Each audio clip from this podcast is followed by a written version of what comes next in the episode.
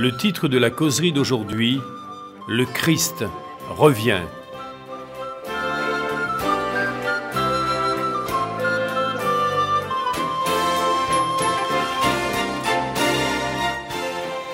C'était aux États-Unis, la veille de la Toussaint en 1938. Une émission radiophonique de science-fiction atteignit un tel degré de réalisme dramatique qu'un million de personnes vivant dans l'est du pays furent saisies de panique. Orson Welles, acteur à la voix sonore et convaincante, récitait une adaptation de La guerre des mondes, un ouvrage paru en 1898. Bien que quatre ou cinq fois durant l'émission, il ait été clairement mentionné qu'il s'agissait d'un programme monté de toutes pièces, nombreux furent ceux qui, n'ayant pas entendu l'annonce, furent saisis d'une immense crainte. Comme s'il se trouvait sur les lieux mêmes, Wells décrivit les soucoupes volantes tombant sur le pays, des monstres métalliques aussi grands que des gratte-ciels qui volaient au-dessus des villes, vomissant de la fumée, tandis que les gens mouraient comme des mouches. Orson Welles se déclara que 7000 soldats avaient été tués, carbonisés par des rayons mystérieux. Ce reportage semblait si réel qu'une terreur épouvantable s'empara de certains auditeurs. Dans une ville, des gens coururent dans les rues, la tête enveloppée d'une serviette de toilette afin de se protéger des gaz des extraterrestres. À New York, des habitants s'enfuirent de leur domicile, emportant tout ce qu'ils pouvaient prendre avec eux. À Harlem, un homme terrifié attendit à sa fenêtre l'apparition des monstres traversant le fleuve Hudson. En un autre endroit, une femme se saisit d'une fiole de poison et s'écria Autant mourir ainsi que d'une autre façon. Plusieurs personnes prises de panique se suicidèrent en cette veille de la Toussaint 1938. Des foules se précipitèrent dans les églises pour prier, convaincus que c'était la fin du monde. Il ne s'agissait pas seulement de gens peu évolués sur le plan intellectuel, ou qui croyaient à l'existence d'esprits malins, qui s'affolèrent en cette veille de la Toussaint de l'année 1938. Des personnes de grande intelligence, des hommes de science, confiants dans les progrès de la technologie, crurent possible qu'une civilisation avancée venant de la planète Mars puisse lancer une telle invasion, invasion qui anéantirait toute vie humaine sur notre Terre. Aujourd'hui, plusieurs décennies plus tard, l'homme est toujours hanté par l'invasion de véhicules spatiaux, de soucoupes volantes et autres qui pourraient exterminer la vie sur notre planète. Les stratèges militaires et les hommes de science nous avertissent que si l'homme persiste dans sa course aux armements, il n'aura pas à redouter l'invasion martienne, mais bien les êtres humains devenus parfaitement capables de détruire toute vie sur la Terre. Nous savons que bien des nations disposent d'un arsenal d'armes meurtrières dépassant l'imagination. Les journaux signalent que certains missiles balistiques intercontinentaux sont 500 fois plus puissants que la bombe qui a détruit Hiroshima. Aujourd'hui, un étudiant en sciences peut fabriquer sa propre bombe nucléaire. Il lui suffit simplement de prendre note de la formule nécessaire à sa fabrication qui se trouve où? Dans les ouvrages traitant de ces questions mis à sa disposition dans les bibliothèques ou simplement sur Internet. Que feront les nations le jour où des terroristes auront recours aux armes nucléaires pour se livrer au chantage? Aussi dévastatrices que soient les bombes en elles-mêmes, une attaque chimique est encore bien plus redoutable. À une époque récente, un contingent de 80 000 à 100 000 spécialistes russes, répartis dans 40 endroits différents de l'Europe de l'Est, ont été formés pour l'utilisation d'armes chimiques. Et il serait naïf de croire que s'ils se donnent tant de mal à les fabriquer, ils n'y auront pas recours un jour. D'autre part, les États-Unis qui prêchent la paix sont devenus le principal marchand d'armes du monde. Alors que des nations prétendent construire l'avenir, prient et tiennent des conférences sur la paix, remarquez, elles s'arment de plus en plus. Rien d'étonnant que l'homme explore l'espace, les planètes, espérant ainsi trouver un endroit où se réfugier. Un journaliste très en vue déclare que nous sommes sur le point de voir se déclencher le conflit le plus meurtrier qui puisse être imaginé. Il y a des siècles, les prophètes de la Bible avaient prédit les calamités contemporaines. Le plus alarmant est qu'il nous annonce que ces conditions angoissantes empireront. Car, nous dit la parole de Dieu, ce sont des esprits de démons qui font des prodiges et qui vont vers les rois de toute la terre afin de les rassembler pour le combat du grand jour du Dieu Tout-Puissant. Ils les rassemblèrent dans le lieu appelé en hébreu Armageddon. En étudiant ce conflit, on constate qu'il ne s'agira plus d'une guerre quelconque, ce sera le glas funèbre de l'humanité. Ce sera un combat qui mettra fin à tous les combats. Ce sera le grand conflit final, l'aboutissement de la grande controverse entre le bien et le mal, c'est-à-dire l'inimitié entre un Dieu d'amour et Satan, l'ange déchu, l'adversaire du Créateur. Le prophète Joël a décrit les événements qui aujourd'hui se produisent. Publiez ces choses parmi les nations, préparez la guerre, réveillez les héros, qu'ils s'approchent, qu'ils montent tous les hommes de guerre, que le faible dise Je suis fort, que les nations se réveillent. Joël 3, versets 9, 10 et 12. La Bible nous annonce que dans les derniers jours, les nations non chrétiennes se réveilleront. Un des signes les plus évidents de la fin du monde se réalise en notre époque. Napoléon avait déjà appelé la Chine le géant endormi, recommandant au monde de la laisser sommeiller, car disait-il, le jour où ce géant se réveillera, son pas fera trembler le monde. L'Afrique a réclamé sa liberté, elle a obtenu pour nombre de ses États en peu d'années. On ne peut plus la considérer seulement comme un simple paradis romantique faisant le bonheur des photographes, des chasseurs, des aventuriers à la recherche de régions inexplorées. Le Moyen-Orient, lui aussi, explose. L'horloge nucléaire laisse entendre son tic-tac. Il suffirait qu'un insensé presse sur un bouton pour laisser tomber la bombe.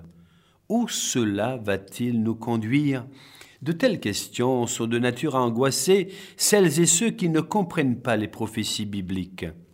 Le prophète Jean a prédit que les esprits méchants du monde entier se rassembleront pour participer à la grande bataille du Dieu Tout-Puissant.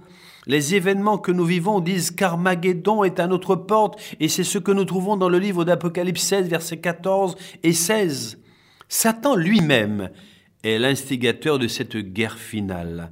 Le diable, par des signes et des miracles sensationnels, entraînera les nations dans ce dernier grand conflit. Cette bataille prendra place à la dernière heure de l'histoire du monde. Christ en personne interviendra avec son armée céleste.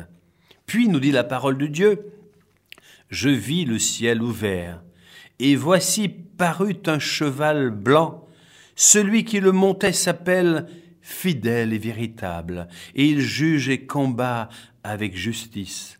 Ses yeux étaient comme une flamme de feu. Sur sa tête étaient plusieurs diadèmes. Il avait un nom écrit que personne ne connaît, si ce n'est lui-même. Il était revêtu d'un vêtement teint de sang. Son nom est la parole de Dieu. Les armées qui sont dans le ciel le suivaient sur des chevaux blancs, revêtu d'un fin lin blanc pur. De sa bouche sortait une épée aiguë pour frapper les nations. Il les pétra avec une verge de fer, et il foulera la cuve du vin de l'ardente colère du Dieu Tout-Puissant. Apocalypse 19, versets 11 à 15. À ce moment crucial, quand le conflit dégénérera en carnage généralisé, Jésus-Christ lui-même avec les armées célestes, mettra fin à l'histoire d'une planète en révolte.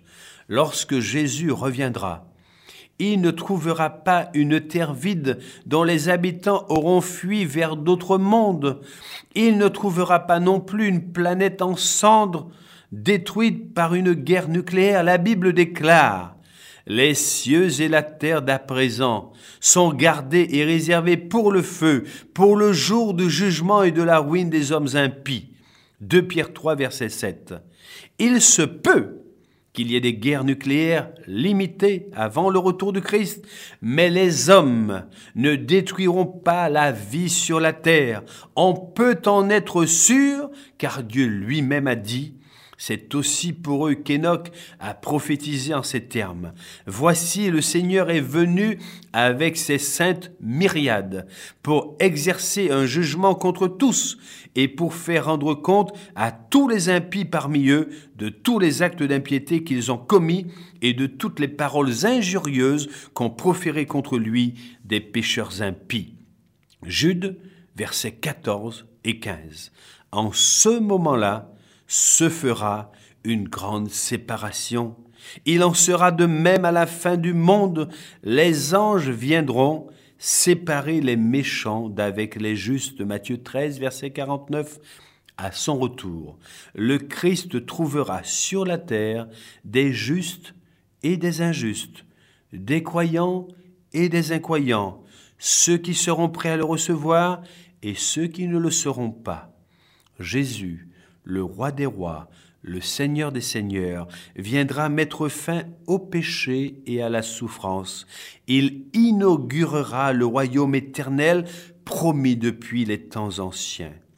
Pendant les derniers jours de son ministère terrestre, le Christ avait annoncé sa mort à ses disciples, pressentant leur besoin de réconfort et d'espérance durant ces heures sombres. Il leur fit cette promesse. Que votre cœur ne se trouble pas. Croyez en Dieu et croyez en moi. Il y a plusieurs demeures dans la maison de mon Père. Je vais vous préparer une place, et lorsque je m'en serai allé et que je vous aurai préparé une place, je reviendrai et je vous prendrai avec moi, afin que là où je suis, vous y soyez aussi. Jean 14, versets 1 à 3 à travers les siècles, toutes les fois que les déceptions, les difficultés ou la mort menaçaient les disciples du Christ, l'espérance contenue dans la promesse de son retour leur rendit le courage et la force indispensable. Les disciples de Jésus attendaient avec impatience l'accomplissement de cette promesse. L'apôtre Paul, écrivant de sa prison, dit qu'il attendait la bienheureuse espérance et la manifestation de la gloire du grand Dieu et de notre Sauveur Jésus-Christ. Tite 2, le verset 13. Plus tard, approchant de sa mort, il s'écria triomphalement J'ai combattu le bon combat, j'ai achevé la course, j'ai gardé la foi. Désormais la couronne de justice m'est réservée. Le Seigneur, le juste juge, me la donnera dans ce jour-là, et non seulement à moi, mais encore à tous ceux qui auront aimé son avènement. 2 Timothée 4, versets 7 et 8. Paul affronta courageusement la mort, parce qu'il savait que selon sa promesse, le Christ reviendrait. Approchant des heures les plus sombres de l'histoire de l'humanité, notre plus grand soutien repose entièrement sur la promesse de Jésus faite à tous ceux qui croient en lui. Le retour de Jésus est notre seule espérance. Tous les prophètes de l'Ancien et du Nouveau Testament ont aspiré à ce retour. Dans le Nouveau Testament, un verset sur 25 fait allusion à un aspect de ce retour et à la fin du monde, sachant que Satan chercherait par tous les moyens possibles à nous induire en erreur. Jésus s'est étendu longuement sur son retour en donnant de nombreuses précisions à ce sujet. Il a dit que dans les derniers temps, nous nous trouverons en présence d'individus prétendant être le Christ, car il s'élèvera de faux Christ et de faux prophètes. Ils feront de grands prodiges et des miracles au point de séduire, s'il était possible, même les élus. Matthieu 24, verset 24. Si nous ne savons pas discerner le vrai du faux, nous risquons de mettre notre confiance en un imposteur se faisant passer pour le Christ. Jésus nous a mis en garde contre ce danger. Il ne parle pas ici d'une contrefaçon grossière, il déclare qu'il s'agit d'une personnification subtile, bien conçue, de sorte que beaucoup de gens en seront dupes. Des imposteurs appuieront leurs enseignements par des guérisons et des manifestations surnaturelles. Mais rassurez-vous, il n'y aura aucun danger qu'on prenne le Christ pour faux. Personne ne pourra imiter son retour.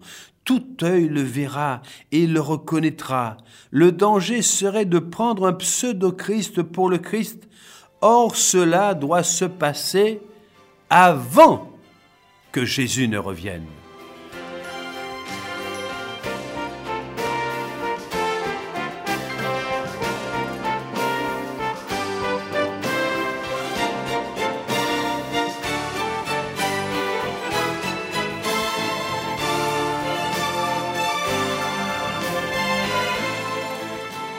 Imaginez un instant, alors que vous venez d'allumer votre télé, vous entendez un journaliste annoncer que le Christ est venu et se trouve à Paris par exemple, guérissant des maladies, opérant des miracles, prêchant l'amour, la paix, l'unité des chrétiens.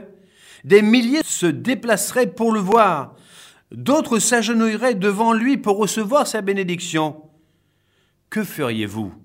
En toute hâte, Retiendriez-vous une place sur le prochain vol pour Paris? Vous élanceriez-vous à sa rencontre pour l'adorer? Ceux qui ne savent pas ce que la Bible enseigne concernant le retour du Christ seront enclins à agir de la sorte.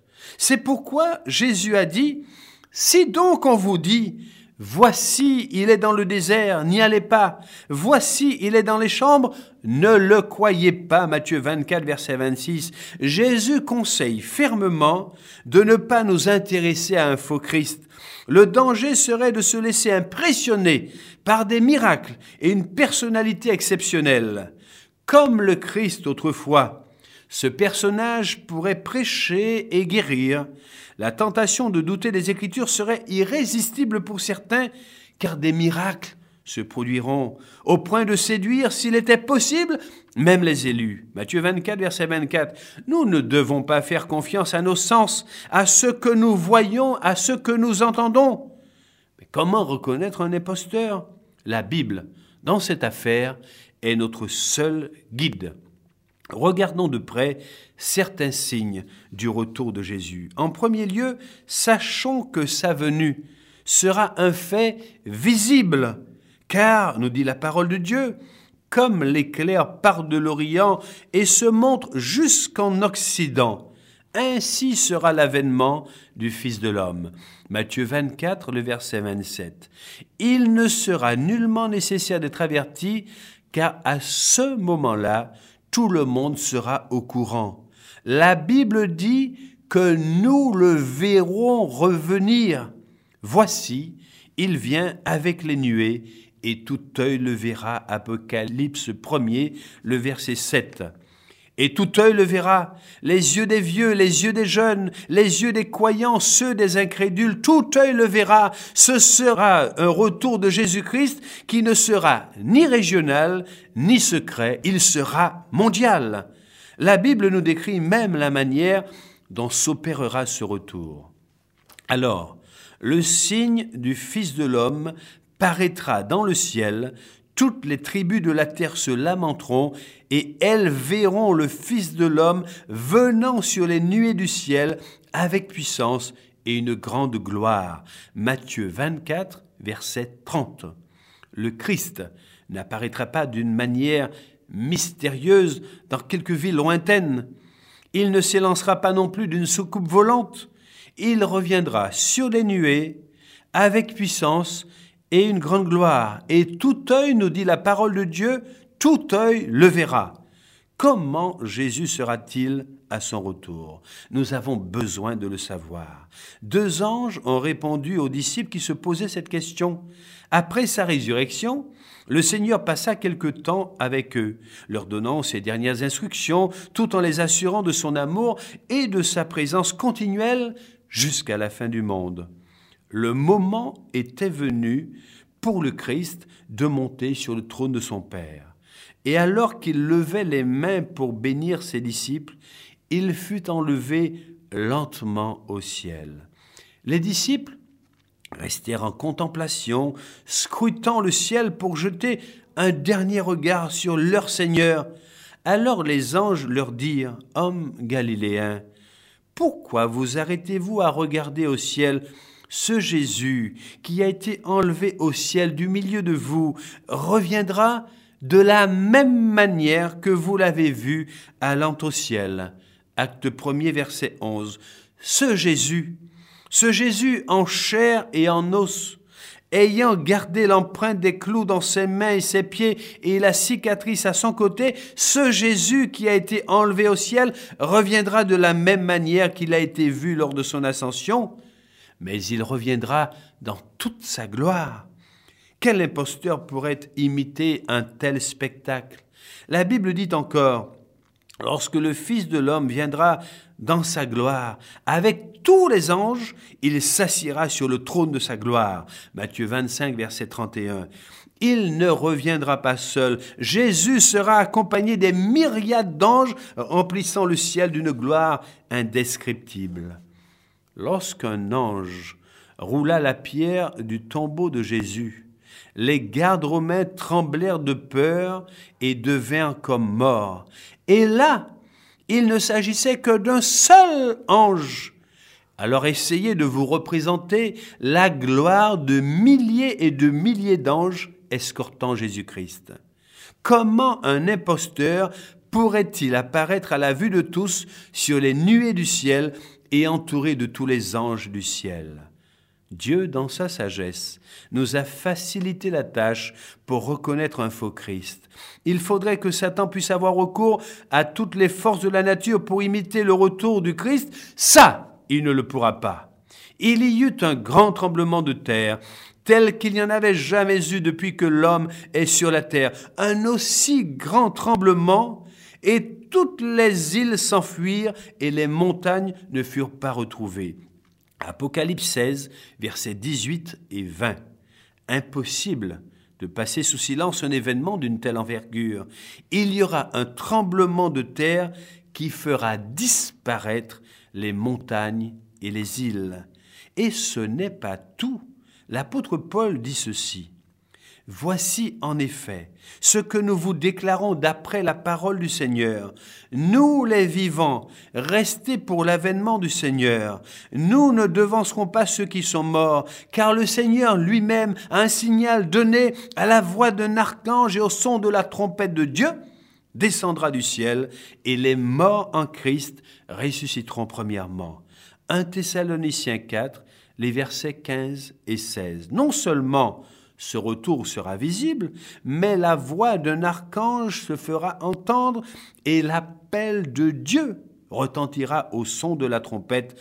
Alors les morts en Christ ressusciteront. Nous tenons à répéter que Satan se trouve dans l'impossibilité de contrefaire l'avènement du Christ. Nous les vivants, nous ne devancerons pas ceux qui sont morts, nous dit le Saint Livre. En d'autres termes, ceux qui seront vivants au moment du retour de Jésus n'iront pas à la rencontre du Seigneur avant que les morts ayant cru en Christ ne soient d'abord ressuscités. Ensuite, nous les vivants qui serons restés, nous serons tous ensemble enlevés avec eux sur des nuées à la rencontre du Seigneur dans les airs. 1 Thessaloniciens 4, verset 17. Tous ensemble, les vivants justes et les morts en Christ seront enlevés sur les nuées à la rencontre du Seigneur dans les airs. Ce sera le merveilleux revoir pour tant de familles.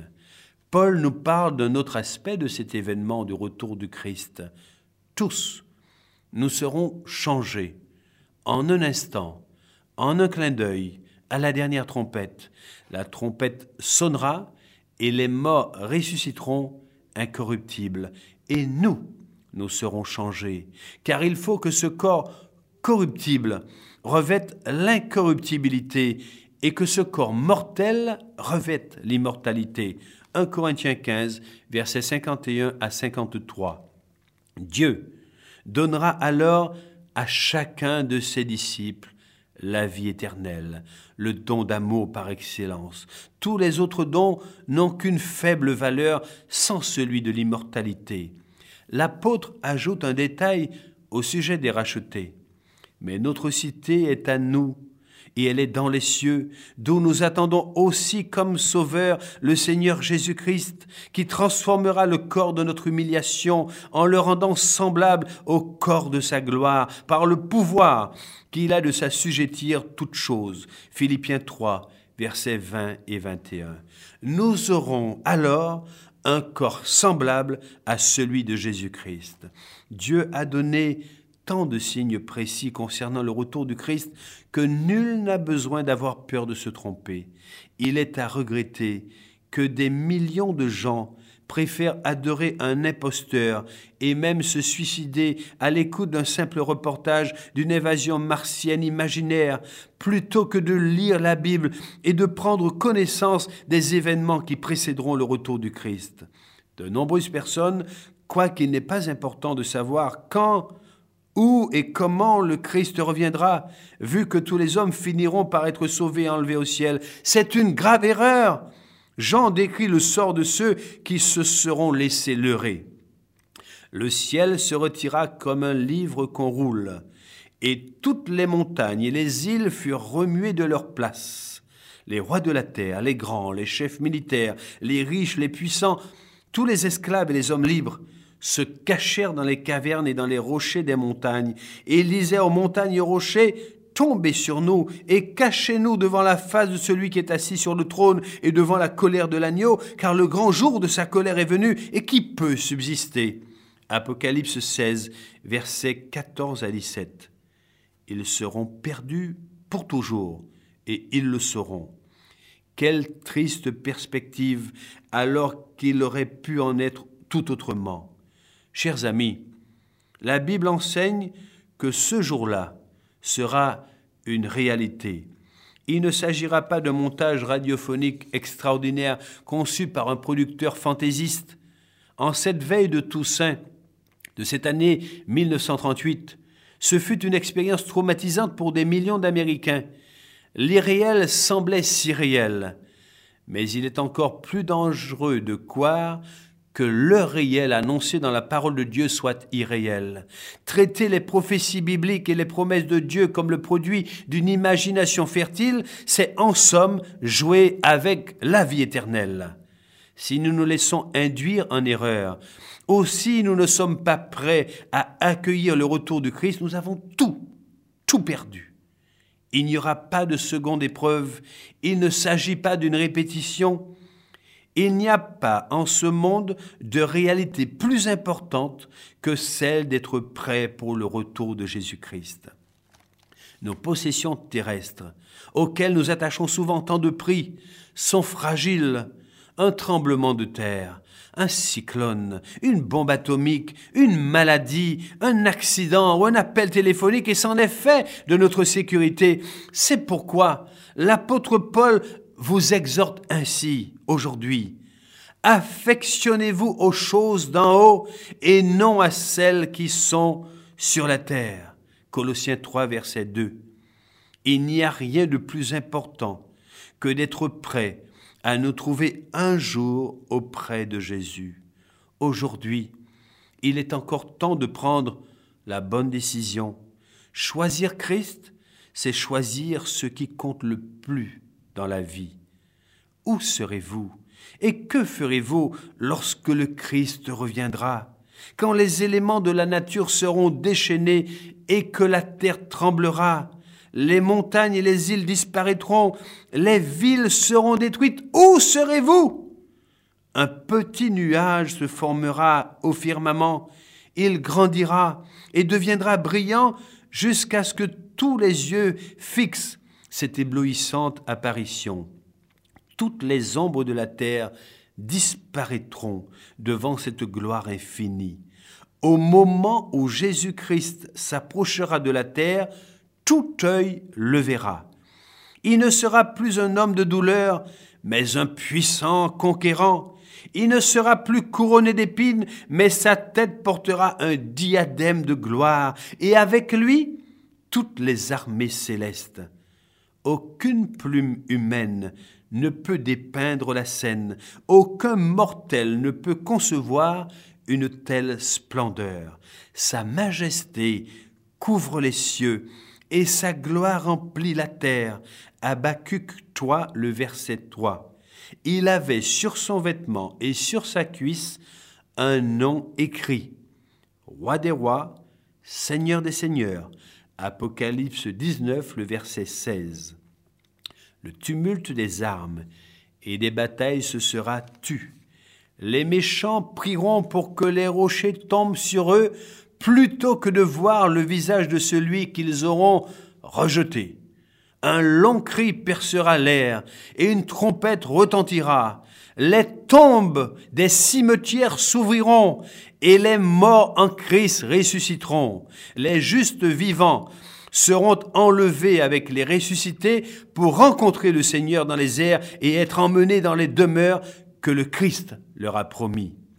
Pour ceux qui s'y préparent, cette perspective est certainement la plus réjouissante qui puisse être. Ce bonheur devrait être contagieux.